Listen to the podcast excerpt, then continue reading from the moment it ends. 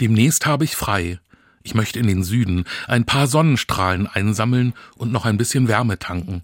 Doch was packe ich in die Reisetasche? Ich bin unsicher. Im Sommerurlaub war ich mit leichtem Gepäck unterwegs, hatte nur einige T-Shirts, kurze Hosen und Sandalen dabei. Doch dann regnete es wochenlang, ein Reinfall. Da wäre es gut gewesen, noch eine Regenjacke und einen Pullover einzustecken. Dicke Socken hätten auch nicht geschadet. Und jetzt? Am besten packe ich nicht nur Sommersachen, sondern auch was Warmes ein. Doch der Gedanke stört mich. Eigentlich finde ich es gut, immer nur das Nötigste dabei zu haben. Alles andere ist Ballast. Denn mit leichtem Gepäck habe ich Platz und bin offen für Neues. Hoffentlich spielt dieser Urlaub mit.